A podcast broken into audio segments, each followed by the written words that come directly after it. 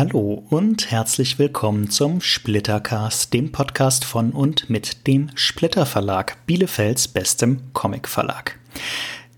Wir sind heute schon in der 20. Folge dieses Podcasts, worüber ich mich sehr freue. Wie ich letztes Mal auch schon erwähnt habe, danke für eure Treue, danke fürs Zuhören. Und äh, wenn euch gefällt, was ihr hört, dann lasst uns natürlich gerne ein Abo da und gebt uns ein bisschen Feedback an info@splitter-verlag.de. So, nachdem ich das jetzt schon mal aus den Füßen habe, diese Bemerkungen, ähm, stellt euch kurz unseren Gast vor diese Woche, denn heute spreche ich mit Lars von Törne vom Tagesspiegel in Berlin also die Tageszeitung in Berlin.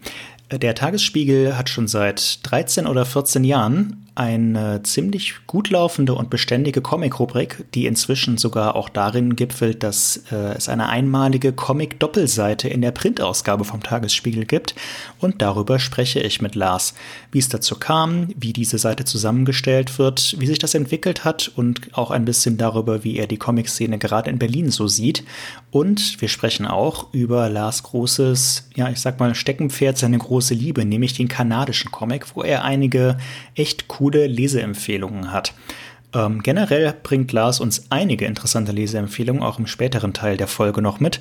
Seid gespannt und freut euch ein wenig. Ich denke, es ist ein sehr, sehr interessantes Gespräch geworden mit einem tollen Gesprächspartner. Ähm, wirklich sehr, sehr unterhaltsam. Und ich wünsche euch jetzt viel Spaß mit Folge 20 vom Splittercast mit Lars von Törne. Hallo, lieber Lars. Willkommen im Splittercast. Danke, dass du dir Zeit nimmst. Geht's dir gut? Ja, Max, vielen Dank für die Einladung. Geht mir gut. Ich sitze hier gerade in meinem Homeoffice und habe eine kleine Arbeitspause von meinem täglichen Tagesspiegelwerk und freue mich, mit dir zu sprechen. Das freut mich auch sehr. Danke, dass du dir äh, die Zeit nimmst in deiner Pause und äh, ja, freut mich sehr, dass wir dich hier zu Gast haben können. Ähm, Du hast es jetzt gerade schon erwähnt, du arbeitest beim Tagesspiegel in Berlin. Ich denke, viele unserer Zuhörerinnen und Zuhörer kennen die Zeitung, auch wenn sie, wie ich, auch nicht in Berlin leben.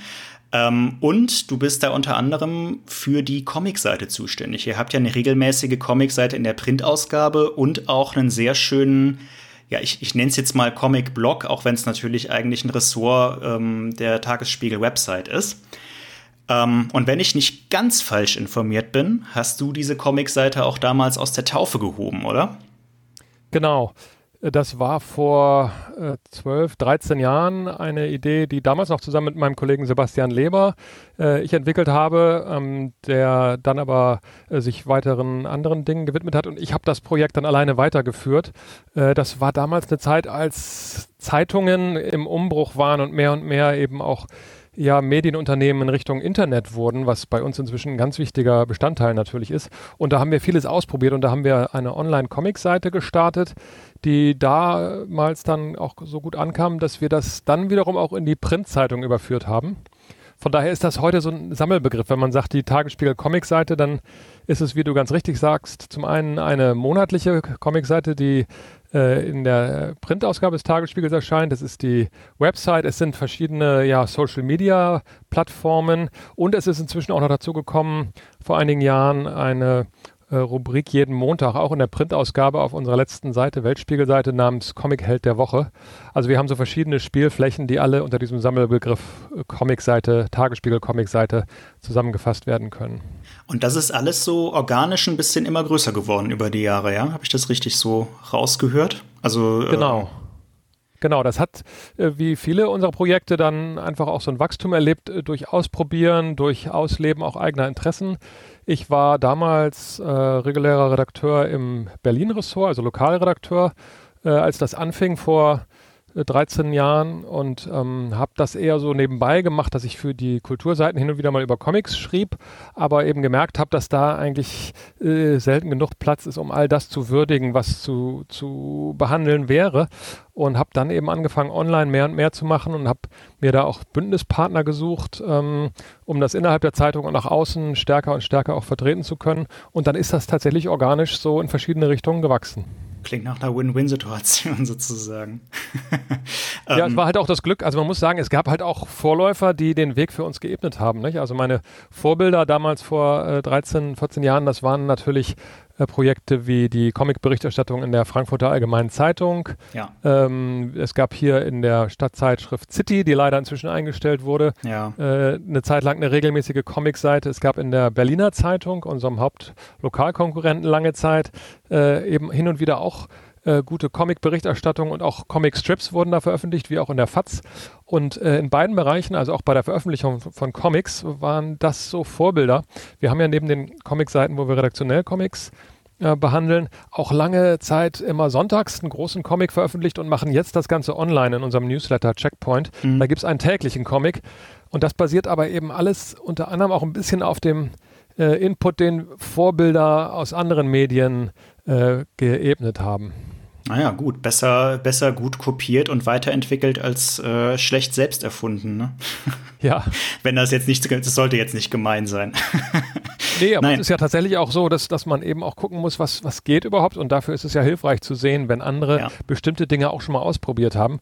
Wir haben das dann halt viel ähm, stärker verstetigt und viel stärker so institutionalisiert, diese Comic-Seite, Ja. als die anderen Medien das hatten, weil ich eben auch wichtig fand, dass wir so einen festen Rahmen haben, dass man nicht jeden Tag oder jede Woche oder jeden Monat wieder neu dafür werben muss, bitte den Comics jetzt mal Platz zu geben, sondern dass man einfach auch so einen, so einen Schutzraum sozusagen hat für diese Kunstform. Und äh, dadurch ist das dann auch schon was Eigenes geworden, ist aber eben auch dank vieler Inspiration von außen so gewachsen. Ne? Aber als genau sowas nehme ich eure Comicarbeit oder das Ressort bei euch auch so wahr. Es ist ein Schutzraum und es ist halt auch dadurch, dass es diese Regelmäßigkeit hat, auf dem Niveau, auf dem ihr euch bewegt, äh, irgendwo eine gewisse Einzigartigkeit. Also ich wüsste jetzt auch kein, keine, keine Zeitung von der Größe des Tagesspiegels, die das in der Form so macht, zumindest innerhalb von Deutschland natürlich. Ähm, Ja. Genau. War ja auch einer der Gründe, weshalb ich dich eingeladen habe. Aber Ja. wenn wir mal einen kurzen Schritt zurückgehen und äh, vielleicht mal kurz auf deinen Hintergrund dazu zu sprechen kommen. Also, wie kam es dazu oder wie kamst du dazu, das machen zu wollen? Also, du hast gesagt, dass du ähm, schon so immer mal wieder Comic-Themen im Kulturbereich, die du betreut hast ähm, oder mitbetreut hast, ähm, besprochen hast. Ähm, aber jeder kommt ja irgendwie zum Comic. Wie kamst du denn dazu, wenn du dich daran noch erinnern kannst? Ja, das war tatsächlich äh, auch eine frühe Kindheitserfahrung, wie bei vielen Leuten, die, die ähm, sich dem Comic verschrieben haben. Äh, das war tatsächlich die, die Kunstform, das Medium, über das ich ja lesen gelernt habe, über das ich die Kombination von Bild und Text wahrgenommen habe und äh, auf dem Dorf, wo ich groß geworden bin, in Norddeutschland, äh, dann auch immer abhängig davon, was zufällig gerade auf dem Flohmarkt zu kriegen war und Aha. bin dann eben geprägt worden von lustigen Taschenbüchern, Asterix, äh, Tim und Struppi und, und Superheldengeschichten, äh, aber dann meistens tatsächlich so die Sachen, die zufällig zu finden waren, also keine sehr, keine sehr äh, gepflegte Comicbildung und dann ist es ein paar Jahre lang eingeschlafen, weil das ja oft dann auch Comics waren, die explizit für Kinder waren und mich dann auch als Student nicht mehr interessiert haben. Und als ähm, Erwachsener nach dem Studium habe ich dann eher zufällig entdeckt, dass es inzwischen einen großen Bereich von Comics gibt, der sich damals schon entwickelt hatte und seitdem ja fast explosionsartig gewachsen ist, der eben auch Erwachsene anspricht. Und habe dann angefangen im Tagesspiegel, wo ich seit äh, über 20 Jahren jetzt Redakteur bin, äh, habe da angefangen, immer wieder auch bei meinen Kollegen in der Kultur, in der Liter auf der Literaturseite dafür zu werben, auch mal Comics zu besprechen. Ich war halt hauptsächlich äh, in der Lokalredaktion viele Jahre in der Berlin-Redaktion. Das heißt, ich hatte jetzt keinen festen Fuß in der Kultur, aber habe dann nach und nach angefangen, mir eben auch das anzueignen, ein Wissen und ein Verständnis dafür, was es inzwischen alles an Erwachsenen-Comics gibt.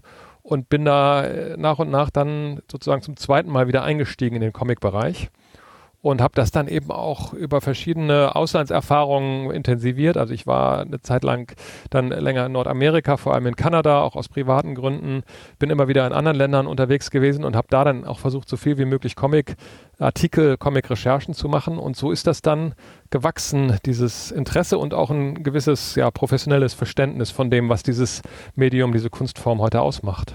Kannst du zurückverfolgen, gab es so den, den einen Comic für Erwachsene, sag ich jetzt mal, der das vor Augen geführt hat, dass dieses Medium jetzt vielleicht auch für dich als erwachsenen Menschen was. Also ich frage das so, weil Ja. ich, ich kann es bei mir genau zurückverfolgen, dass es Fun Home von Alison Bechtel war.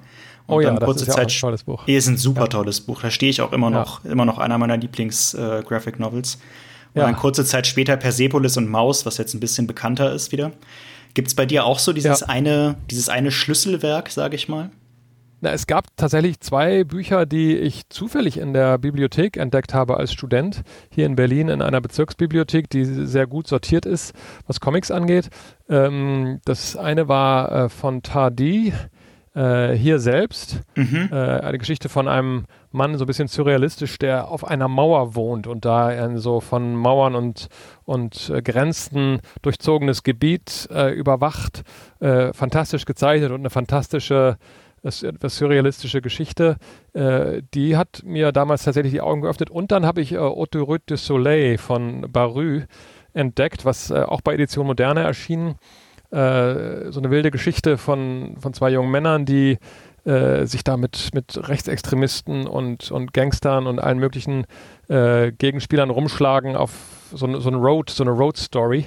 Äh, aber fantastisch gezeichnet. Damals, glaube ich, von Barü auch für japanische Veröffentlichungen anvisiert. Also auch eine tolle Mischung von stilistischen Elementen. Das waren so zwei Bücher, wo ich mit äh, Mitte 20, Ende 20 die dann x-mal wieder gelesen habe und gemerkt habe, wow, da geht ja was. Das war mir bis dahin gar nicht bewusst gewesen. Ja, war bei mir genauso. Bei mir ging es über die über Uni Universitätsseminare, ja. wo das dann ähm, so breiter getreten wurde. Aber ja, auch zwei sehr schöne Werke. Und ja. ähm, da du es jetzt gerade schon erwähnt hattest, du hast dir dann auch Wissen angelesen zum Comic-Medium, so drumherum hast du gesagt. Kannst du da vielleicht dich auch an ein oder zwei Werke erinnern, die dir da, oder weiß ich nicht, wo hast du diese Informationen hergenommen? Also ich meine, es gibt ja, ja. gibt ja schon so ein paar ähm, Comic-Erklärbücher, sage ich mal.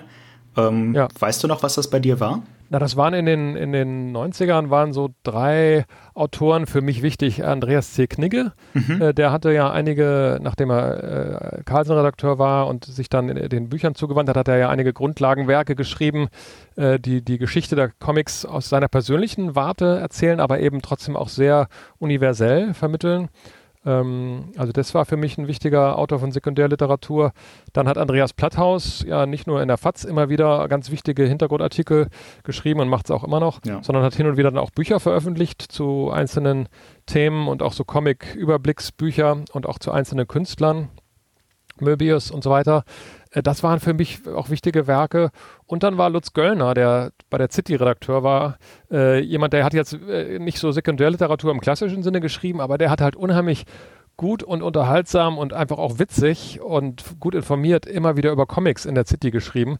Das habe ich auch verschlungen und darüber eine Menge gelernt ja, äh, und Input bekommen. Okay.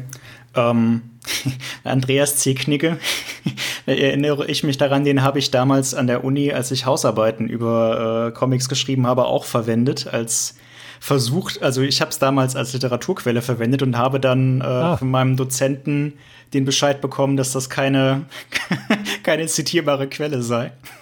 Wieso das? Das hat er mir nicht. Nee, naja, er hat da halt reingeguckt und hat irgendwie vom Schreibstil her äh, dann für sich äh, da rausgezogen, dass das halt mehr so eine persönliche, persönliches Memoirending wäre. Ja, ja. Was auf den ersten Blick und vielleicht auch auf den zweiten ja auch nicht ganz von der Hand zu weisen ist. Ist ja auch was dran, ja. Andererseits ist es jetzt auch nicht so, dass man um, im originär deutschen ähm, Segment, also wenn man jetzt von originär deutschen Werken spricht, so viel Auswahl hätte, oder damals vor allem, was Comic-Sekundär-Literatur äh, anging.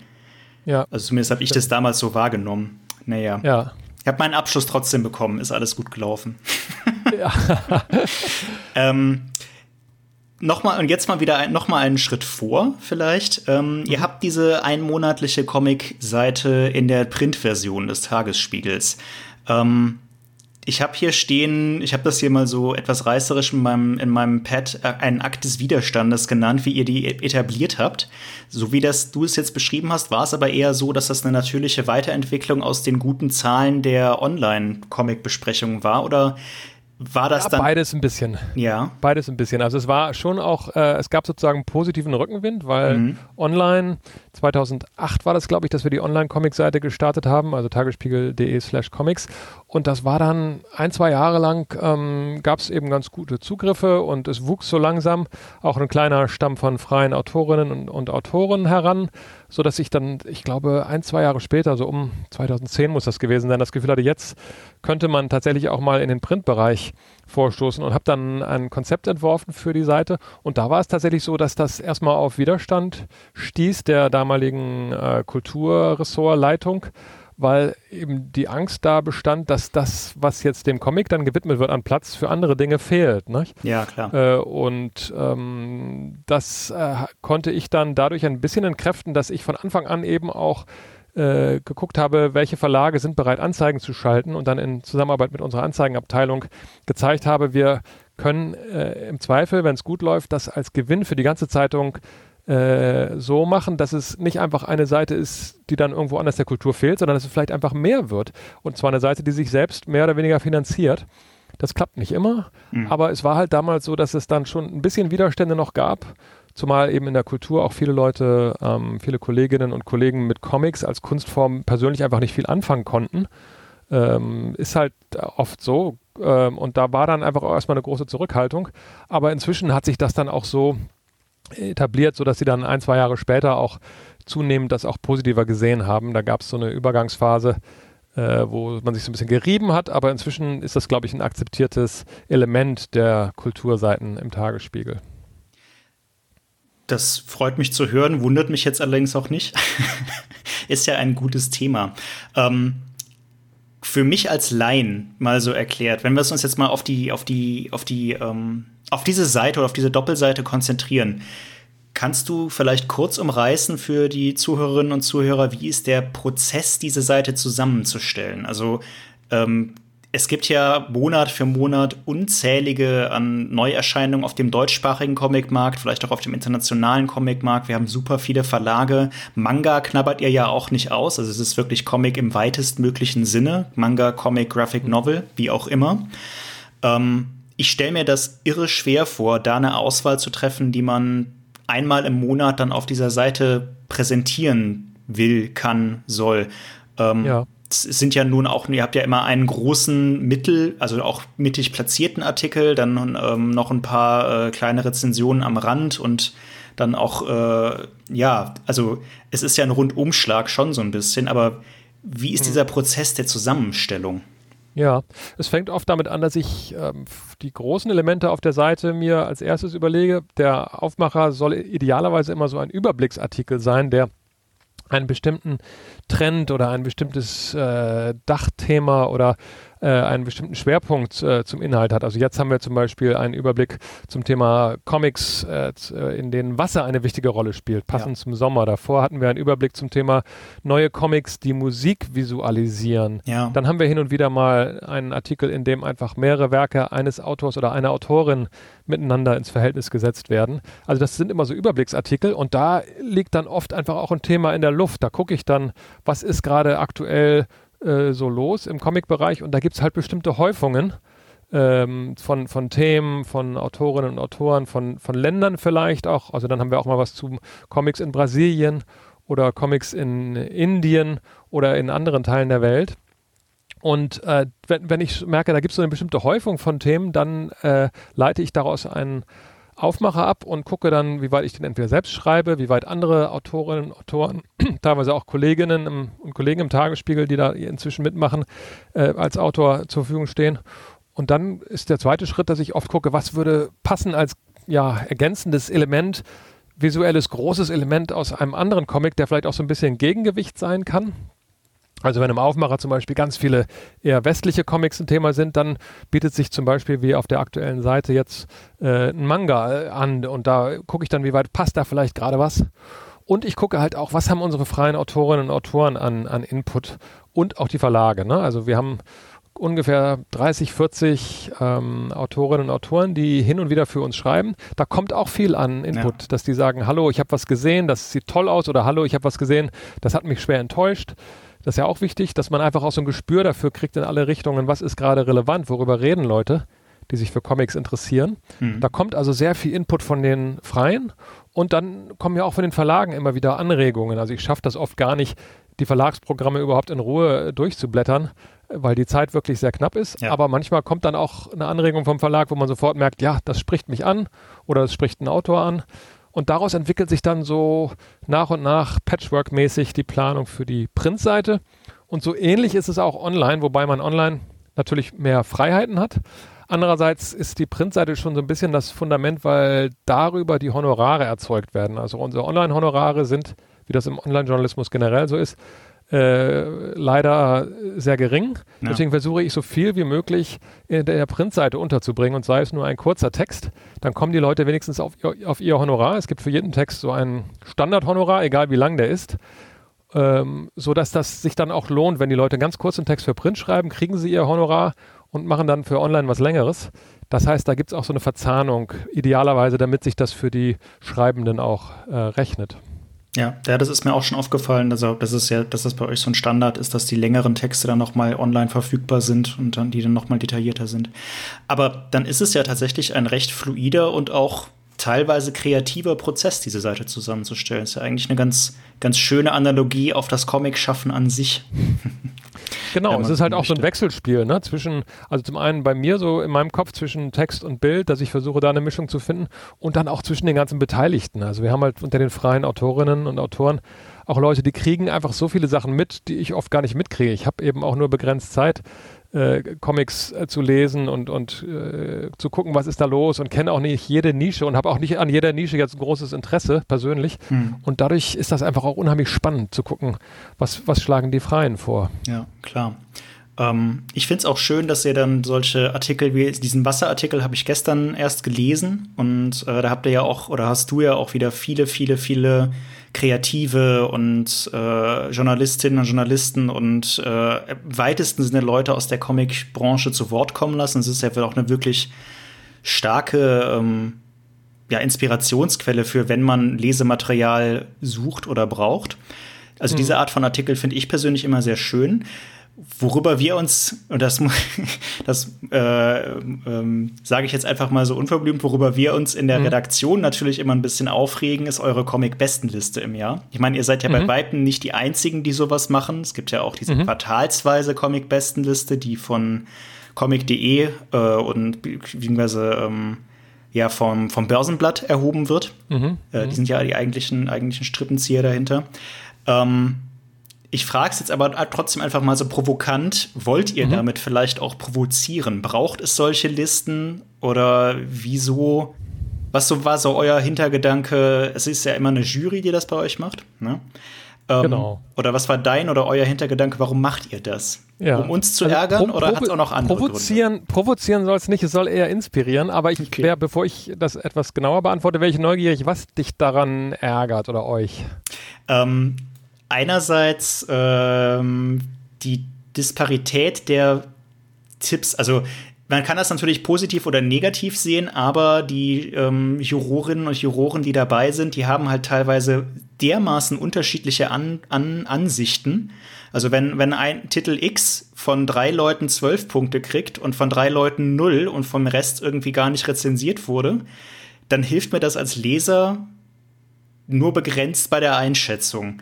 Ähm, ja. Also wenn man es jetzt, ihr macht das ja immer auch noch mit so, einer, mit so einem Rasterdiagramm, wo man dann ähm, an der Größe der Punkte oder so ähnlich, ich habe das nicht exakt vor Augen, dann ähm, ja, ja, genau. dass er sehen kann, was grundsätzlich eine schöne Sache ist. Aber manchmal finde ich, oder finden wir, oder vielleicht ist es auch vor allem mein Problem, das halt gar nicht mal so irre hilfreich. Mhm. Und für mich als äh, Leser, der jetzt auch nicht den kompletten Markt im Blick hat, erschließt sich halt auch nicht so hundertprozentig, welche Titel da jetzt überhaupt ins Rennen geschickt wurden und welche nicht. Also ich kann, ja. das, das ist jetzt gar nicht nur auf unser Programm gemünzt. Ich kann durchaus verstehen, dass vieles unserer Publikationen beispielsweise da gar nicht ins, ins Schema fallen, weil es halt ja eher äh, ja, Genrestoff für den, für, für den breiten Geschmack ist. Aber ich weiß nicht. Also es ist jetzt auch keine ja. Kritik nur an eurer Liste aber ihr macht halt auch eine und du bist gerade hier mhm. am Telefon, darum frage ja, ja. ich dich. nee, sie ist, also ich glaube, dass auch unsere Liste tatsächlich noch disparater oder vielfältiger ist als viele andere Listen. Was ein bisschen auch damit zusammenhängt, dass ich über die Jahre, wir haben das jetzt, glaube ich, auch acht, neun Jahre lang jedes Jahr gemacht und machen das sicher auch noch ein paar Jahre weiter, über die Jahre versucht habe, immer wieder auch unterschiedliche Zusammensetzungen der Jury auszuprobieren. Zum einen, weil es einfach auch viel Arbeit ist äh, und man dadurch ein bisschen auch Abwechslung äh, gebrauchen kann. Und dann auch, um immer mal wieder zu gucken, wie kriegt man auch eine spannende Mischung von Titeln hin am Schluss. Und wir hatten über die Jahre auch hin und wieder mal dann Comic-Schaffende, hauptsächlich in der Jury und, und Fachhändlerinnen und Fachhändler. Jetzt die letzten zwei, drei Jahre haben wir vor allem Autorinnen und Autoren unserer Seiten da in der Jury. Aber das ist eben auch eine äh, ja wirklich sehr disparate Mischung von Menschen, die einfach sehr unterschiedliche Zugangsweisen haben zum Comic. Also da sind Leute bei, äh, vom Alter her sind die halb so alt wie ich mit meinen 52. Da ist schon mal ein großer Unterschied. Da sind Leute bei, die sind äh, Frauen, Männer, ähm, trans, wir haben verschiedenste persönliche Hintergründe, die ja auch einfach einen Blick auf die Comics unterschiedlich machen. Ne? Da sind Leute bei, die haben vielleicht eher einen Blick auf Manga und verwandte Comics, da sind andere bei, die haben eher einen Blick auf äh, franco-belgisch, europäisch. Äh, dann gibt es Leute, die sind Genre-Fans, andere lieben eher die autobiografische Graphic Novel. Das ist schwierig bei so einer Jury mit acht, zehn, acht bis zehn Mitgliedern, da dann am Schluss den einen Titel zu haben, der äh, der eindeutige Sieger ist. Das ist wahrscheinlich einfacher, wenn man das macht, wie zum Beispiel manche Comic-Fachmagazine, dass man eben eine Jury hat, die größtenteils aus Männern einer Altersgruppe besteht. Dann ja. glaube ich einfach mal ganz frech gesagt, dass das Ergebnis wahrscheinlich etwas weniger ähm, vielfältig ist. Nicht, dass die alle den gleichen Geschmack haben, aber die haben halt teilweise eine ähnliche Sozialisation. Ja. Ähm, und, und die sind halt mit bestimmten Arten von Comics, bestimmten Codes, aber auch mit bestimmten Inhalten groß geworden bei uns, wie gesagt, da sind Leute bei, die sind gerade Anfang 20 und haben Manga im Blick. Ähm, die kennen viele Comics gar nicht, die ich so wahrnehme, aber dafür, dafür kenne ich viele auch nicht, die sie wahrnehmen. Mhm. Und das führt im Ende dann dazu, und das ist vielleicht auch ein Problem unserer Auswertung, dass die unterschiedlichsten äh, Punkte und Vorlieben dann in so einer Liste auch widersprüchlich wirken. Vielleicht macht es dann tatsächlich am Schluss auch nicht wirklich Sinn zu sagen, das ist jetzt der eine Sieger, oder das sind jetzt die zehn Siegertitel, weil du ja recht hast. Das kann sein, dass da nachher in den ersten fünf äh, Plätzen Titel sind, die von manchen Leuten in der Jury äh, gar nicht für gut befunden werden. Das ist ein bisschen das Problem dieser, dieser mathematischen Punkteverteilung am Schluss. Da haben wir sicher auch noch nicht die beste Lösung gefunden. Dass es vielfältig sein soll und auch ein bisschen zeigen soll, was für große unterschiedliche Segmente es im Comic-Bereich gibt, das ist halt bei dieser besten Liste schon auch ein bisschen das Ziel aller Widersprüchlichkeit äh, zum Trotz. Ne? Das finde ich aber eine sehr schöne Antwort, muss ich ehrlich sagen. Das, das erschließt sich mir dann auch. Also wenn man, wenn man sich halt von diesem besten Liste oder diesem, dieser, dieser, diesem Treppchengedanken verabschiedet, denn du hast auch vollkommen recht, dass eure Jury im allerpositivsten Sinne divers und auch wirklich da ähm, toll aufgestellt ist. Auch da, dadurch, dass es halt immer wieder durchwechselt und hier auch wirklich, äh, so wie ich es in diesem Podcast ja auch mache, versuche, ähm, alle möglichen Player aus der Szene oder Playerin, ich weiß nicht, muss man Player gendern? Äh, bin mir nicht sicher, ist ein englisches glaub, Wort. Ist auf Englisch neutral. Das kann, ne? man, kann man so stehen ja. lassen.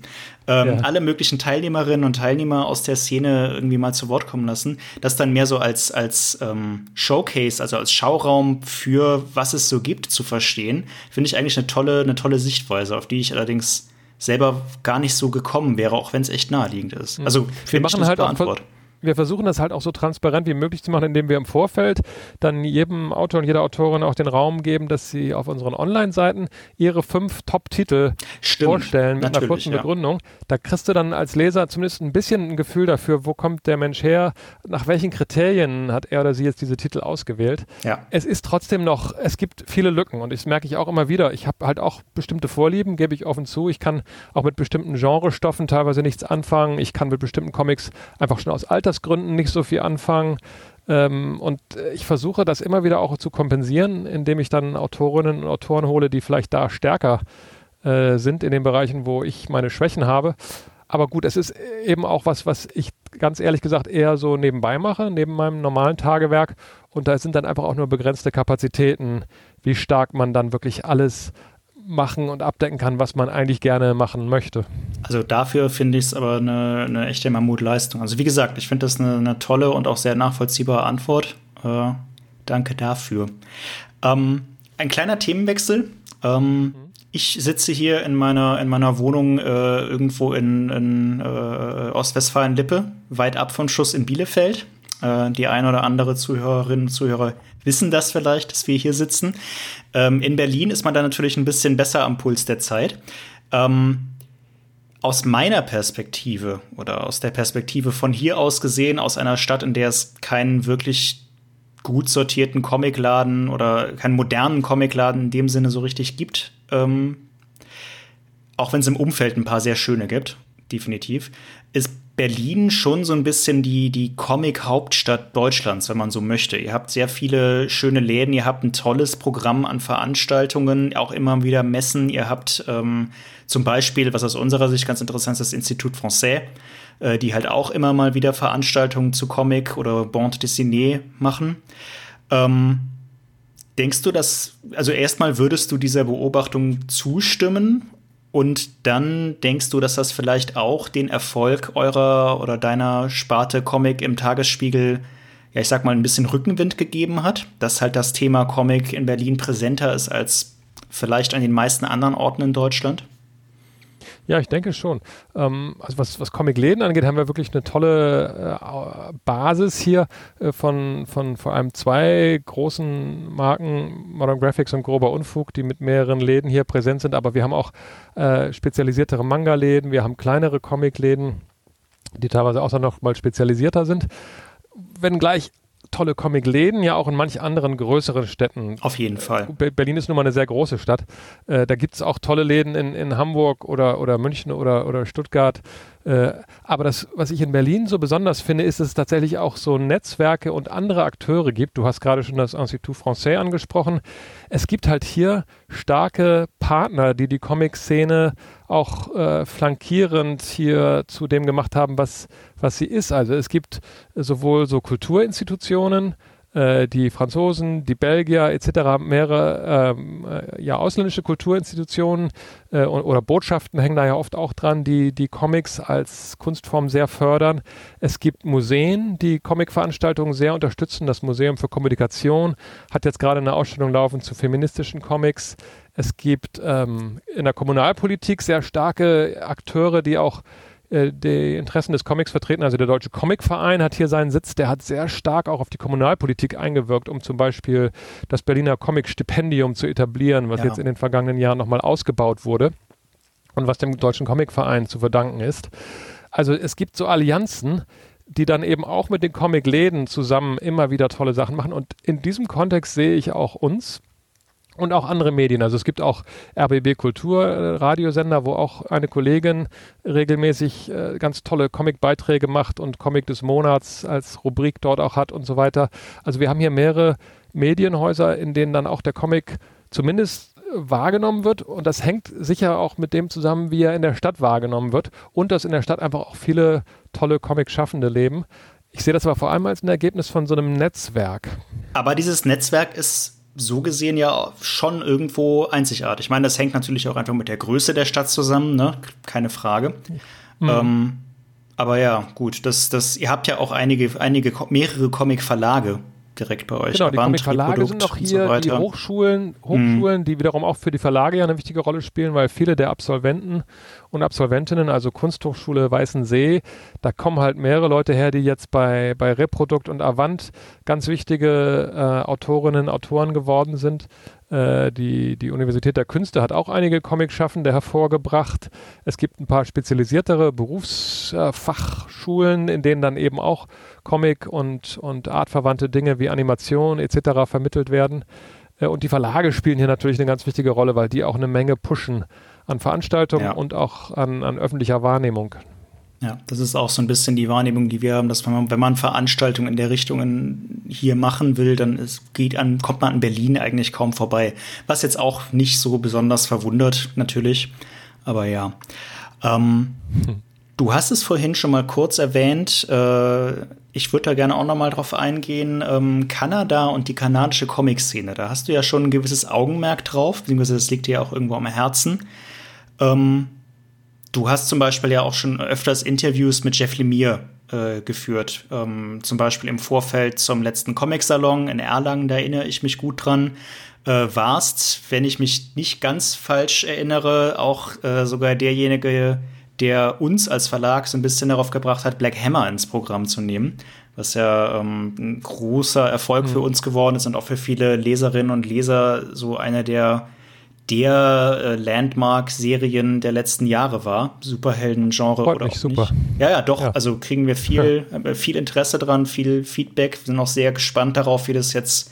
Es fängt jetzt ja gerade der, der neueste Zyklus an, der Hauptserie Black Hammer Reborn genau, sehr da bin ich auch sehr gespannt. Ja, ja, wirklich sehr gespannt. Und äh, hm. denn ähm, Spin-offs hatten wir jetzt, ich habe gestern noch nachgezählt, wir sind jetzt, glaube ich, beim achten Spin-off und das neunte und das zehnte kommen jetzt demnächst noch, bevor es mit der Hauptserie überhaupt erst weitergeht.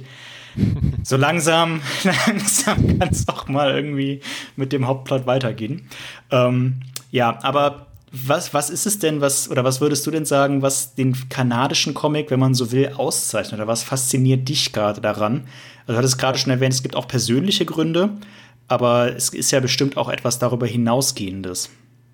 Genau. Also bei mir ist so, dass die, die Liebe zum kanadischen Comic tatsächlich auch mit, mit der Liebe als solches begann, da meine Frau aus Kanada stammt. Ja. Und äh, wir eben, nachdem wir uns hier in Berlin kennengelernt hatten, vor äh, 22, 23 Jahren seitdem regelmäßig eben auch in Kanada äh, waren, auf Familienbesuch und dann immer wieder auch länger Zeit verbracht haben. Mhm. Ich habe ein Jahr unter anderem auch mal als Korrespondent für den Tagesspiegel in Toronto gearbeitet, was inzwischen auch schon wieder 14 Jahre her ist.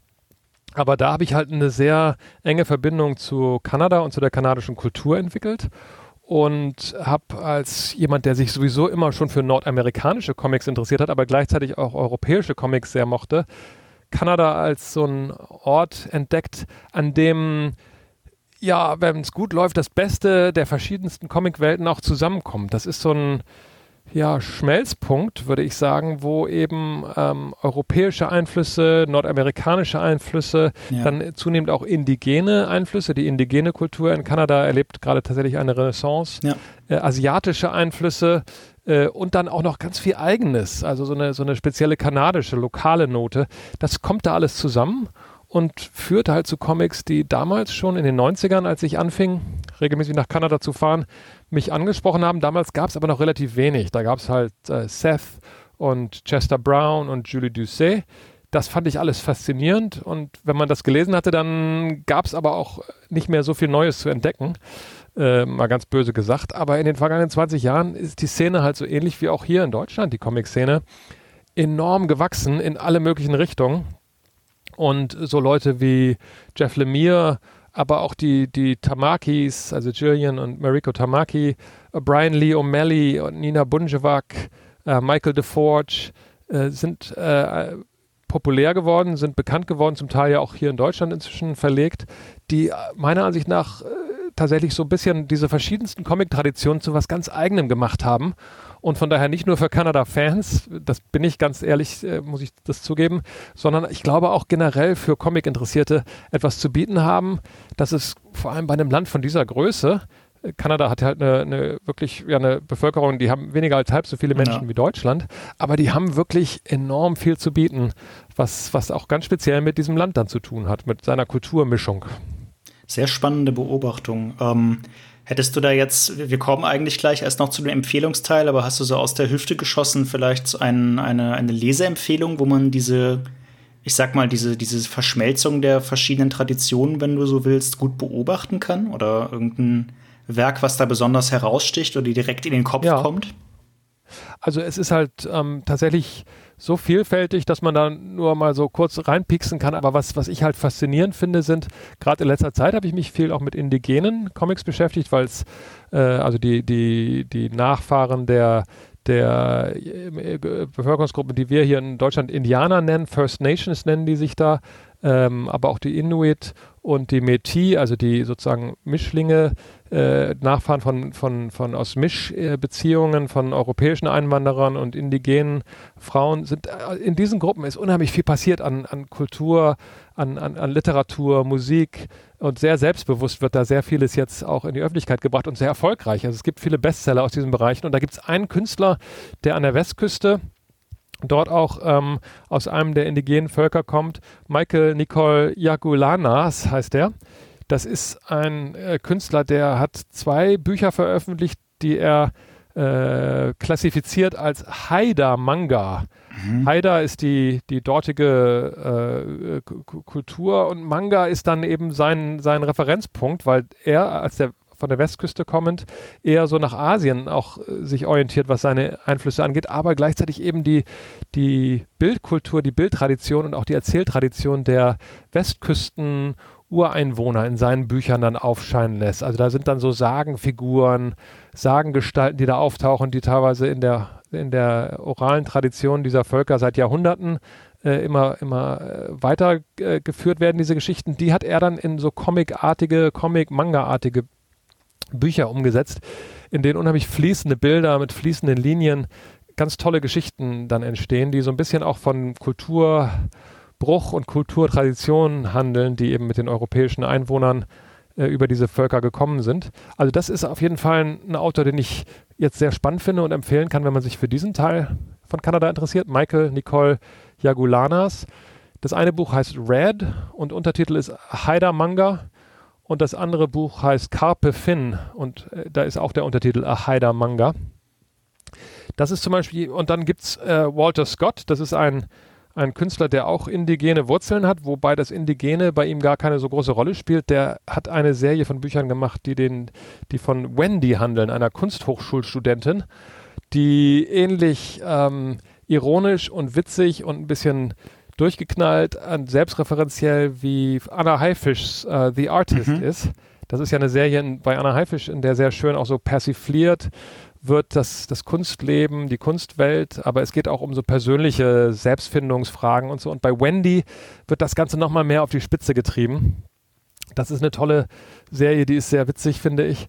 Ähm, dann habe ich jetzt noch äh, gerade kürzlich ein Buch entdeckt äh, von zwei Autorinnen, äh, Zeichnerinnen-Team, die eher so dem feministischen Bereich zuzurechnen sind. Caitlin Major und Kelly Bastow äh, heißen die. Und das Buch heißt Manfred the Man. Das habe ich jetzt kürzlich gerade gelesen und dabei alle paar Seiten laut lachen müssen, weil die davon erzählen, wie eine Katze äh, sich einen Mann hält in einer Welt, in der die Katzen groß Ach, sind und die Menschen klein. Das habe ich schon mal gesehen irgendwo. Und ja, die Katze ja. hält sich halt einen Mann, so wie unser eins sich eine Katze hält. Ja. Und der Mann verhält sich aber so, wie sich Männer verhalten, ist aber gleichzeitig so klein wie eine Katze. Ja. Äh, und das ist ein herrliches Spiel mit diesen Klischees. Katzenklischees, Männerklischees, Menschenklischees. Äh, sehr böse, sehr witzig. Und dann eine letzte Empfehlung, da gibt es inzwischen zwei Bücher von eine, eine tolle Serie. Ähm, die Serie nennt sich Hoptown Mystery Stories. Das ist von einem Team von der Ostküste von Kanada. Chris Burton und Alexander Forbes heißen die. Ähm, und die beiden, die erzählen Geschichten, die sehen auf den ersten Blick so ein bisschen aus wie so die Fünf-Freunde-Geschichten von Enid mhm. Blyton mhm. oder so. Das sind junge Menschen, Schülerinnen und Schüler, die erleben so Abenteuer und lösen dann irgendwelche Rätsel. Aber das Ganze ist durchsetzt mit so einer ganz absurden Horrorebene. Also es ist nicht für Kinder, sondern es ist ja. voll mit absurden, sehr humorvollen Horrorelementen, surrealistischen Elementen und auch einfach so durchgeknallten Ideen. Das Ganze in einem sehr schön glatt wirkenden, aber dann doch auch wieder sehr verstörenden Schwarz-Weiß-Strich. The Case of the Missing Man und The Cursed Hermit. Das sind zwei Bücher von diesem Team. Ähm, das wären so Bücher, ich habe jetzt mal hier in meinem Regal gekramt, was hier vor mir steht mit meinen Kanada-Büchern.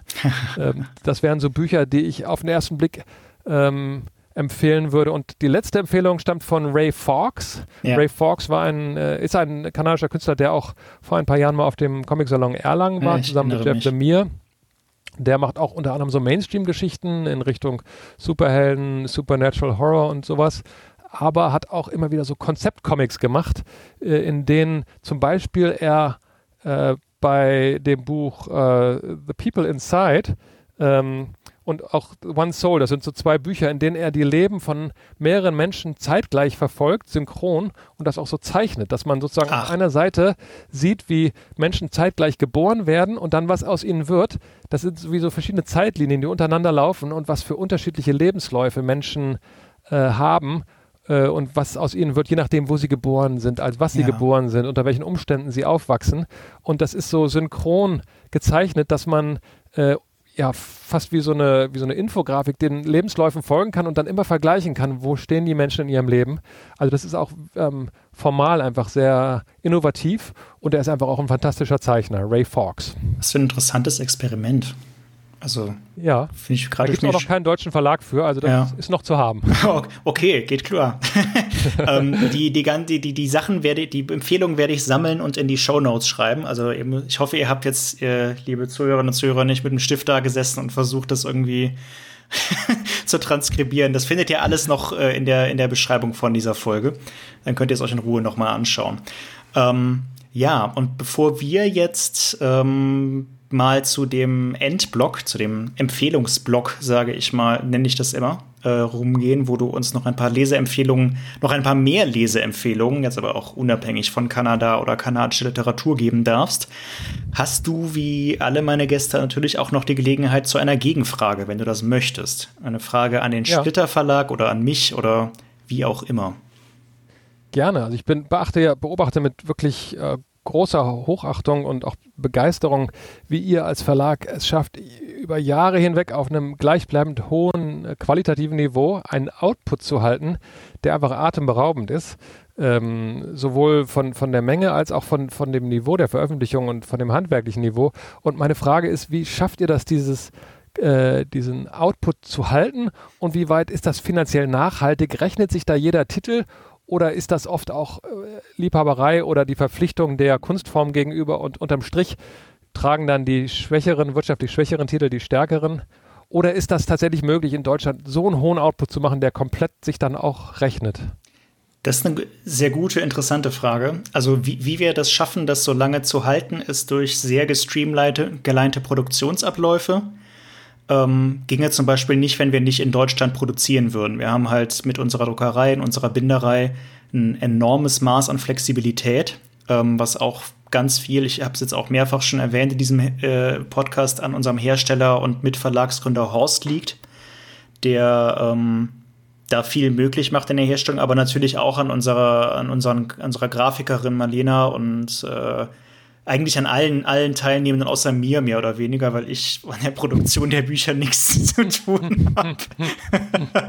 also eigentlich liegt es vor allem daran, dass wir sehr eng Hand in Hand arbeiten und das halt alles sehr, ähm, sehr flüssig ineinander läuft, so von dem Moment, wo wir ähm, die Daten für ein Buch kriegen, bis zu dem Punkt, wo es an die Drucklegung geht.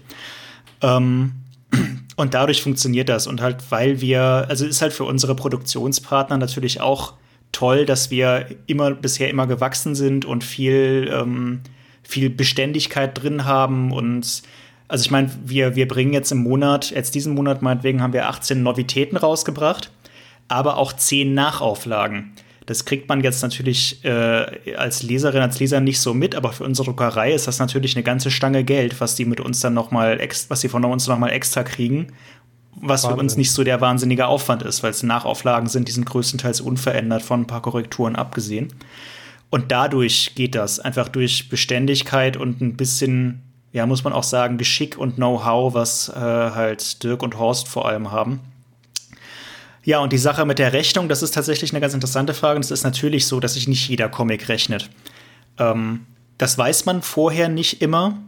Äh, wir haben auch schon Sachen ins Programm genommen, wo wir hätten Stein und Bein schwören können, das muss funktionieren oder das wird zumindest irgendwie auf ein Break-Even, also auf den Punkt an verkauften Exemplaren hinauslaufen, dass wir keine Kosten damit hatten, sondern dann irgendwie anfangen, Gewinn zu machen. Und es hat gar nicht funktioniert. Ähm, teilweise ist das aber auch so ein bisschen mit Ansage. Also es gibt halt Autoren und Zeichner, die wir entdecken oder die wir ähm, pflegen, ob wir das jetzt finanziell wirklich vertreten könnten oder auch nicht. Ähm, Beispiel, wir haben jetzt gerade Shangri-La veröffentlicht, einen, wie ich finde, grandios guten Science-Fiction-Graphic-Novel. Also es ist wirklich in dem einen Genre, in dem ich mich ein bisschen auskenne, eines der besten Bücher, das ich je gelesen habe. Aber es mhm. ist auch sperrig, es ist dick, es ist großformatig, es ist dadurch auch ziemlich teuer. Und der Autor Mathieu, Blabli, äh, Mathieu Bablé ist halt komplett unbekannt in Deutschland. Und da kann man von ausgehen, wenn da nicht irgendwie, weiß ich nicht, was passiert, dann wird der sich nicht so gut verkaufen, dass der in absehbarer Zeit äh, diesen Break-Even halt schafft. Aber vielleicht dann mit dem zweiten Buch oder über die Jahre hinweg. Also es gibt halt auch viele Bücher wie Kindercomics, beispielsweise auch die Schlümpfe-Alben, verkaufen sich immer ganz furchtbar rein in den ersten paar Monaten. Und über die Jahre druckt man es dann doch vier, fünf Mal nach. Ähm, es ist vor allem eine Kalkulation über die Zeit bei uns. Und da haben wir halt das Glück, dass wir auch einen Vertriebspartner haben, der das halt möglich macht, dass wir ein relativ großes Lager haben und halt auch wirklich viel, viel, viel lieferbar halten können.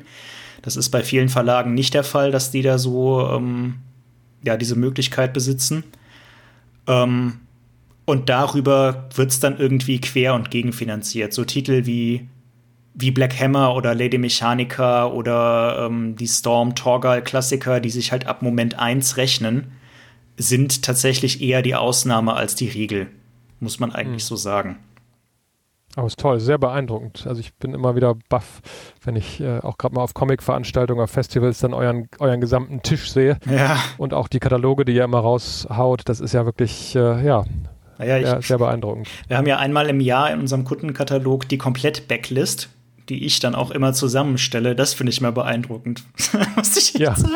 Wo dann diese Serien und Reihen herkommen, von denen ich irgendwie gefühlt nie was gehört habe, aber die irgendwie wohl dann doch bei uns auf Lager sein sollen. Das ist schon irre. naja. Aha. Ja, nee, aber eine schöne Frage und äh, ja, ich hoffe, äh, ja, gut. Aber ich denke, relativ gut beantwortet, wenn ich mir mal kurz selber auf die ja, Schulter klopfen darf. Ja. Gut, dann lass uns doch noch äh, zu meinen Schlussfragen kommen und gib uns noch ein paar Leseempfehlungen. Ähm, wer den Podcast kennt, weiß, was jetzt kommt. Lieber Lars, gib uns doch mal drei Comics, die du auf eine einsame Insel mitnehmen würdest. Comic-Reihen sind auch erlaubt. Es müssen nicht Einzelbände sein. Ja, wenn ich hier so in meine Regale gucke, da gibt es tatsächlich ein paar Serien, die ich gestartet habe, aber mir aufhebe, bis ich sie dann irgendwann komplett habe. Denn für die einsame Insel würde ich jetzt keine Comics mitnehmen, die ich schon kenne. Mhm. Äh, ein paar davon lese ich zwar auch immer gerne mal wieder, aber wenn ich auf einer einsamen Insel bin, weiß man ja auch nie, wie lange man da ist. Deswegen würde ich ein paar Serien mitnehmen, die ich gestartet habe. Und zum einen ähm, lese ich immer gerne wieder Manga, vor allem von äh, Naoki Urasawa. Mhm. Der hatte damals mit Billy Bat und Pluto ganz großartige Serien gemacht. Und da bin ich jetzt gerade dabei, mir zwei auf Deutsch äh, jetzt langsam der Vollendung entgegenstrebende Serien zusammenzukaufen. Monster ist bei Carlsen, äh, läuft das, äh, erscheint das gerade und 20th Century Boys bei Panini. Da habe ich jetzt hier jeweils zwei, vier, sechs, sieben im Regal. Ja, also sieben, acht Bände stehen hier schon im Regal. Ich glaube, zwei, drei brauche ich noch, dann ist die Reihe voll. Also die würde ich auf jeden Fall mitnehmen auf die Insel. Da hätte ich wahrscheinlich schon mal das erste halbe Jahr gut was gelesen. Sehr schön. Dann kaufe ich mir gerade so nach und nach äh, antiquarisch Bände einer kanadischen Klassikerserie äh, Cerebus von Dave Sim. Das ist so ein Klassiker des Self-Publishing-Comics eigentlich aus den 80er Jahren, glaube ich. Ähm, wo auch ja, große Literatur und, und fantastische äh, Experimente zusammenkommen. Cerebus, Dave Sim, da habe ich inzwischen auch fünf oder sechs Bände hier stehen. Schon mal angefangen zu lesen, aber warte da auch erstmal, bis die fertig sind. Und dann ist mein Ziel, irgendwann, Tipp Nummer drei, äh, tatsächlich auch die Peanuts mal komplett zu haben. Ach was, die ich das, sehr mag. Ist das möglich, die Peanuts komplett, komplett, zu haben? Also so naja, es gibt bei Fantagraphics gibt es diese tolle von Seth designte Ausgabe, die ähm, da erscheint, aber man muss tatsächlich, ich habe jetzt nicht gerechnet, aber ich glaube, also das kann schon auch äh, in die Hunderte gehen, äh, vielleicht sogar auch ein Tausender. Äh, das ist eher so ein Projekt, was ich über die nächsten Jahre sammle. Ja. Von daher hoffe ich, dass das mit der einsamen Insel noch ein paar Jahre Zeit hat. Und dann Meinetwegen ja. Nehme ich auch eben eine ganze Kiste Peanuts mit. Das ist schön, ja. Peanuts kann man mal wieder lesen. Und Urasawa, Urasawa? Ja. Urasawa hatte auch ähm, Micha vom Manga-Kult, den hatte ich vor kurzem mal hier. Der war auch mhm. großer Fan und hat auch Pluto vor allem über den Klee hinaus gelebt, äh, gelobt. Ja, das ist fantastisch. Ja. Ähm, ja, liegt auch bei, auf meiner Leseliste noch, aber bisher noch relativ weit unten. Ähm, die nächste Frage ähm, stelle ich auch jedes Mal und versuche es jedes Mal ein bisschen anders zu formulieren. Ich äh, stelle es jetzt mal so. Diesen Comic gibt es noch nicht, es sollte ihn aber unbedingt geben. Vervollständige diesen Satz und zwar wie auch immer du diese Frage jetzt interpretieren möchtest. Also ein Comic, den es noch ja. nicht gibt, den es aber geben sollte. Also ich lese zunehmend Comics auch auf äh, Tablets mhm. jetzt äh, über, über Comixology. Das heißt, digitale Comics interessieren mich zunehmend und da finde ich halt sehr schön, dass es so äh, über diese Bildführung, Guided Viewing nennt sich das, yeah. dass man mehr und mehr auch jedes einzelne Panel ganz äh, bildfüllend sehen kann. Was mir aber fehlt, ist ein Element, was ich, also neben Comics äh, bin ich, habe ich, mag ich irgendwie auch Stadtpläne. Ich bin ein Stadtplan-Fan.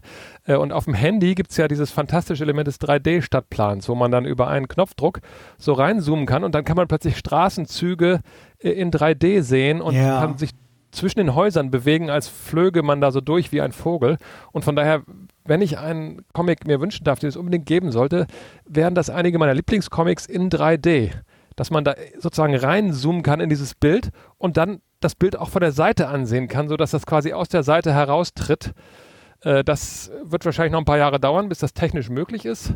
Aber ein paar Jahre habe ich ja auch noch. Also von daher hoffe ich, dass es in meiner Lebenszeit noch zu erleben ist. Das ist ein 3D-Comic, den man auf dem iPad lesen kann. Das ist eine ziemlich coole Idee. Und eigentlich, also bei manchen Comic-Projekten dürfte das eigentlich auch gar nicht so schwierig in der Translation sein. Also ich habe mit sowohl mit Katrin Gahl als auch mit Ingo Röblinge darüber geredet. Die bauen teilweise, also zu einem gewissen Teil ihre Innenräume, die sie dann in 2D zeichnen, in 3D vor. Also ich weiß ja. nicht, die Chroniken des Universums zum Beispiel von Ingo Römling, ähm, falls du es gelesen hast, die ganze, die ganzen Raumschiff-Innenräume gibt es schon in 3D. Die hat er irgendwo bei sich rumliegen. Dies wäre ja. wahrscheinlich nur noch eine Frage, da halt eine Textur drauf zu packen und dann müsste man es natürlich irgendwie umrechnen. Aber ja. ich glaube, da sind wahrscheinlich schon relativ viele Vorarbeiten gemacht worden, die irgendwo bei Künstlerinnen und Künstlern auf den Festplatten liegen. Ist eigentlich Vielleicht kann man das ja auch nur so Idee. punktuell machen. Also es gab eine Zeit lang bei Marvel, das, ich habe das jetzt die letzten, das letzte Jahr nicht mehr so gesehen, aber Marvel hatte eine Zeit lang Comics für ähm, äh, digitale Lesungen so aufbereitet, dass es manchmal zwischen den Szenen so verbindende Elemente gab, mhm. wo dann so ein Wisch-Effekt plötzlich war, dass es fast wie so ein Trickfilm war. Ah, ja. Wobei ich selbst äh, als Comicleser auch ein einen Comic haben möchte, das heißt, ich brauche da jetzt keinen Trickfilm, aber die haben sozusagen Zusatzelemente gebaut, die so verbindend dann plötzlich animiert waren innerhalb eines ansonsten statischen Comics. Vielleicht kann man ja auch bei diesen Comics dann einfach mal das eine oder andere Bild, wo so ein Raumschiff ist, plötzlich durch so ein aktivierbares 3D-Element ein bisschen ergänzen. Das fände ich, fänd ich faszinierend. Da gibt es bestimmt viele Möglichkeiten. Wahrscheinlich hast du recht, dass das in den nächsten Jahren irgendwie von alleine mehr oder weniger aufkommen wird. Coole, coole, mhm. coole, coole Überlegung. Sehr cool. Ähm, wenn du mal Kuppler spielen dürftest für einen, einen Autorenzeichner und wenn du möchtest auch Koloristen, Duo oder Trio, äh, ist auch vollkommen egal, wie realistisch das ist. Die Personen dürfen auch schon tot sein, wenn du das möchtest. Ähm, also Möbius wurde an der Stelle schon häufiger gewünscht, aus naheliegenden Gründen.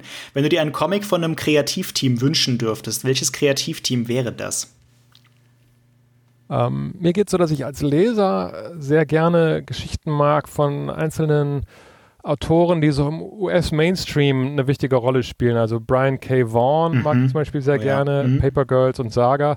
Scott Snyder lese ich auch immer wieder gerne, der neben Batman ja auch noch viele andere Geschichten gemacht hat. Tom King, der auch so einerseits diese Superhelden-Geschichten macht, aber dann auch immer wieder ganz eigene Graphic Novels. Ich finde aber, dass die oft mit Zeichnerinnen und Zeichnern zusammenarbeiten, die sehr äh, glatt und technisch und für mich, für meinen Geschmack zu perfekte Zeichnungen haben oder zu geglättete Zeichnungen. Ja. Ich mag neben den tollen Geschichten, mag ich eigentlich gerne Zeichnungen, die so einen persönlichen, individuellen Strich haben. Deswegen mag ich zum Beispiel auch Jeff Lemire als Zeichner gerne. Das ist handwerklich nicht immer so perfekt, aber es hat halt so einen individuellen Strich. Oder in Deutschland zum Beispiel mag ich gerne, ähm, weil die auch einen ganz eigenen Strich haben, Barbara Jelin oder Michael Ross, der jetzt Goldjunge gemacht hat.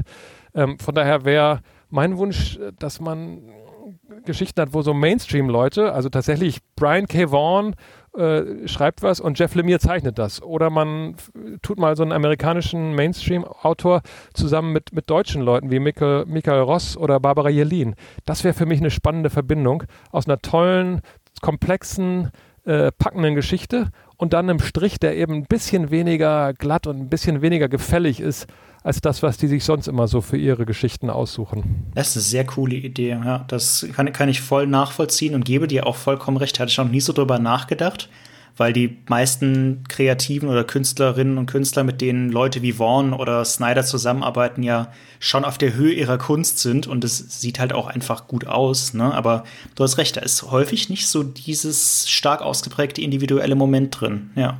Ja. Das ist wahr. Ja, cool.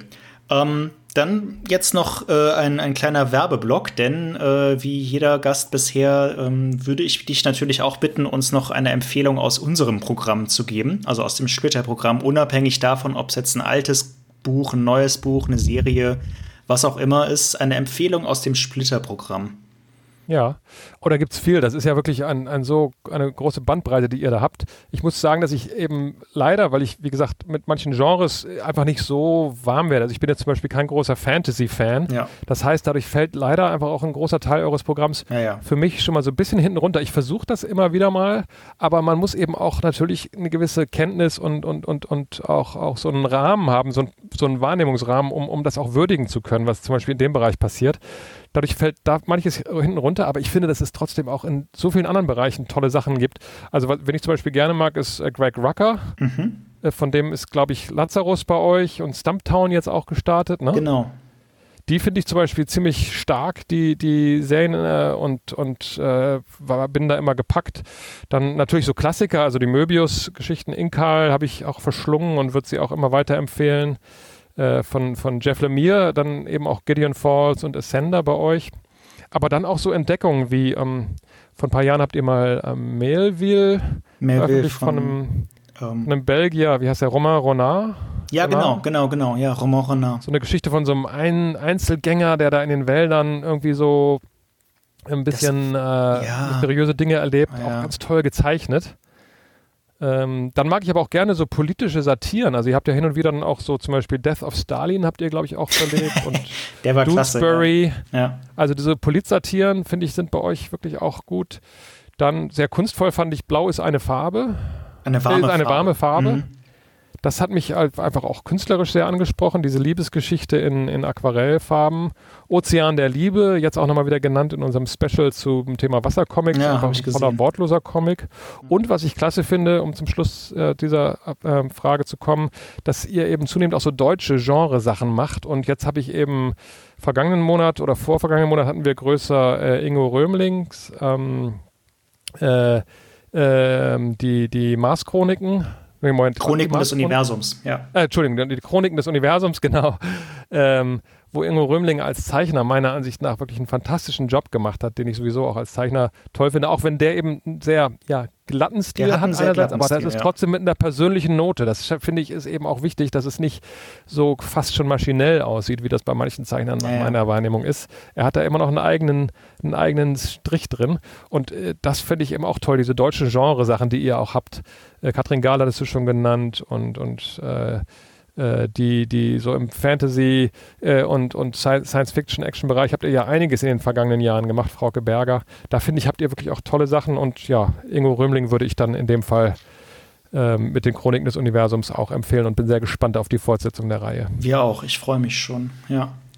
Ähm, genau. Und dann noch eine, eine, eine Empfehlung unabhängig vom Comic-Bereich. Ein Buch, eine Serie, ein Videospiel, irgendwas, was du in letzter Zeit geschaut oder gelesen oder wie auch immer hast, was dich begeistert hat. Eine aktuelle Empfehlung. Na, ich habe jetzt gerade, bin kurz vor dem Ende der Netflix-Adaption von Sweet Tooth. Ja, ich wusste es, dass du das Jeff Lemire. würdest. ich, bei mir dreht sich irgendwie viel um ihn, weil ich natürlich, muss ich zugeben, Ja. trotz aller professionellen Distanz, das einfach auch fantastisch finde, was der alles für Geschichten äh, äh, sich ausdenkt. Und ich finde die Adaption, obwohl ich erst Schwierigkeiten hatte mit der Umsetzung und sie etwas zu süßlich fand und den Hauptdarsteller, äh, den Kinderschauspieler auch nicht ganz überzeugend, ist das doch inzwischen so, dass ich da so ein bisschen gehuckt bin und sehr hoffe, dass Netflix die Serie nicht wie viele andere Mhm. Serien dann irgendwann einfach einstellt, äh, sondern da auch weitermacht, weil das wirklich mich sehr angefixt hat. Ähm, und dann habe ich äh, diverse andere äh, Comic-Verfilmungen auch in letzter Zeit geguckt, wobei ich die schon besonders stark fand. Ähm, und Jupiter's Legacy habe ich aber auch, äh, bin ich gerade dabei und es ist auch anders als der Comic. Ähm, fand es aber bisher von Mark, auf, basierend auf der Geschichte von Mark Millar. Ähm, aber finde das irgendwie auch sehr interessant, wie anders dann so eine Geschichte erzählt wird in dieser anderen Kunstform. Also das wären so meine Empfehlungen für, für den Bereich äh, TV-Serien, Streaming-Serien. Ja, dann im, im Bereich äh, Literatur, da lese ich tatsächlich auch recht viel kanadische Literatur. Nicht zuletzt, weil im Herbst jetzt Kanada äh, Gastland der Buchmesse ist und ich mich da so ein bisschen auch bere- vorbereite auf den ein oder anderen Artikel für den Tagesspiegel. Und da gibt es zum Beispiel ganz tolle ähm, Bücher von auch wieder indigenen Autorinnen und Autoren, ähm, wo ich jetzt ähm, mehrere gelesen habe, die, ähm, die wirklich faszinierend sind, weil sie äh, teilweise auch so in den Genrebereich gehen. Also David A. Robertson ist ein Schriftsteller aus Kanada, der viel auch für jüngere Erwachsene schreibt. Der schreibt auch so ja indianische Superheldengeschichten, wenn man Ach. das so möchte. Hat aber auch immer wieder so dokumentarische Sachen gemacht. Ähm, also da gibt es einiges zu entdecken aus dem Bereich Kanada. Und dann habe ich jetzt gerade einen modernen Klassiker ähm, gelesen, den viele andere schon kennen ähm, Comic McCarthy, The Road, diese postapokalyptische Vater-Sohn-Geschichte. Ja, ja, der lag bei mir schon lange auf dem Tisch. Den habe ich jetzt vor ein paar Wochen zu Ende gelesen und war da auch so umgehauen von der von der äh, sprachlichen Stärke und, und Einfachheit, mit der diese unheimlich äh, berührende Geschichte und erschütternde Geschichte vermittelt wird. Also die kann ich auf jeden Fall auch weiterempfehlen, wer das nicht schon kennt. Den sollte man lesen. Das hat, das hat Kraft. Also das ist wirklich ein Buch, das ist kraftvoll. Also das ist das Einzige, was mir dazu einfällt, so als Adjektiv. Ja. Ähm, genau. Genau, Lars. So, und jetzt zum ganz, ganz, ganz zum Schluss, äh, wie auch immer, hast du noch einen Wunsch frei. Wenn du einen nerdigen Wunsch frei hättest, was wäre das? Na, ich habe immer so eine äh, Fantasie, die mir durch den Kopf geht, wenn Fußball ähm, Meisterschaften sind. Wie ja. wäre die Welt, wenn wir in einer Welt lebten, in der Comics den Stellenwert von Fußball hätten? Oh Gott. Also das ging mir schon immer beim Comicsalon durch den Kopf, da, der fand ja auch Großartig. zeitgleich statt mit, mit EM oder ja. WM. Ja, Und ich selbst kann mit Fußball nicht so viel anfangen. Ich gucke ja. das gerne mal, aber bin jetzt nicht so ein Fan. In meinem Leben hat halt Comic tatsächlich diesen Stellenwert. Und ich träume manchmal von einer Welt, in der Comics generell diesen Stellenwert von Fußball haben. Also diese Omnipräsenz, diese Wahnsinn, wirtschaftliche ja. Relevanz, diese, diese Medienaufmerksamkeit, die jetzt in diesen Tagen wieder während der EM äh, dem Fußball gewidmet sind ich überlege dann, wie wäre das, äh, so eine Welt zu haben, in der, in der so Comic-Events äh, diese Aufmerksamkeit bekommen. Also zum Beispiel Live-Zeichnungen, die ja. am Fernsehen von Millionen von Leuten verfolgt werden oder Live-Comic-Lesungen, wo dann äh, Zehntausende ins Stadion gehen und dem zuhören. Äh, das finde ich irgendwie einerseits toll und faszinierend und denke, das wäre schon toll. Andererseits, wenn ich mir dann angucke, welche Entwicklung der Profifußball äh, immer so, wieder auch so durchmacht ja, ja. Äh, und auch problematische Entwicklung, dann denke ich, es müssen vielleicht auch nicht alle Träume wahr werden. Das finde ich, ne, das hätte ich jetzt gesagt. Ich finde, das kann man, kann man nicht besser ausdrücken, als du es gerade gemacht hast. Ich finde das äh, einen super schönen Wunsch, aber ich hätte genau dieselben Bedenken. Nee, toll. Ja, sehr, sehr schön. Aber ich finde, man, da, man darf ja mal träumen und dann darf man auch ein bisschen in eine Utopie sich reinsteigern. Da spricht genau. ja überhaupt nichts gegen. Lars, vielen lieben Dank, dass du da warst. Wir äh, machen mal einen Cut, denn ich glaube, wir haben viele, viele interessante Sachen besprochen, viele tolle Leseempfehlungen bekommen. Ich schreibe das, wie gesagt, alles auch nochmal in die Show Notes rein. Ich verlinke auch definitiv, also sowieso, aber ähm, wer es nicht so finden würde, für die verlinke ich natürlich auch noch die Comic-Letter des Tagesspiegels. Und weil ich den wirklich schön fand und das immer noch gerade passt, auch mal den Artikel zum äh, Wassercomics mal in die Show Notes mit rein. Genau. Ähm, ja, wo ihr uns findet, wisst ihr ja, info at splitter-verlag.de für Fragen, Rückmeldungen, Feedback, Kommentare oder auf den sozialen Medien oder wie auch immer. Wenn es euch gefallen hat, lasst uns gerne ein Abo da. Ähm, Lars findet ihr auch auf Twitter. Das ähm, lege ich auch einfach mal in die Show Notes. Und da beschäftigst du dich ja auch relativ viel mit Comic-Sachen ähm, unter genau. anderem. Lohnt sich auch, da mal reinzuschauen. Genau, damit bleibt mir eigentlich nur noch mal zu sagen, vielen Dank, dass du dir die Zeit genommen hast. Vielen Dank für das sehr interessante, unterhaltsame, tolle Gespräch. Ähm, ja, danke dir. Ja, nicht dafür. Und äh, genau, bis hoffentlich ganz bald, spätestens nächstes Jahr dann irgendwann wieder in Leipzig und in Erlangen. Sieht man sich bestimmt mal persönlich. Ähm, genau. Und genau, dir noch einen schönen Nachmittag. Ja, danke gleichfalls. Bis Mach's bald. Mach's gut, Lars. Ciao. Jo, tschüss, Max.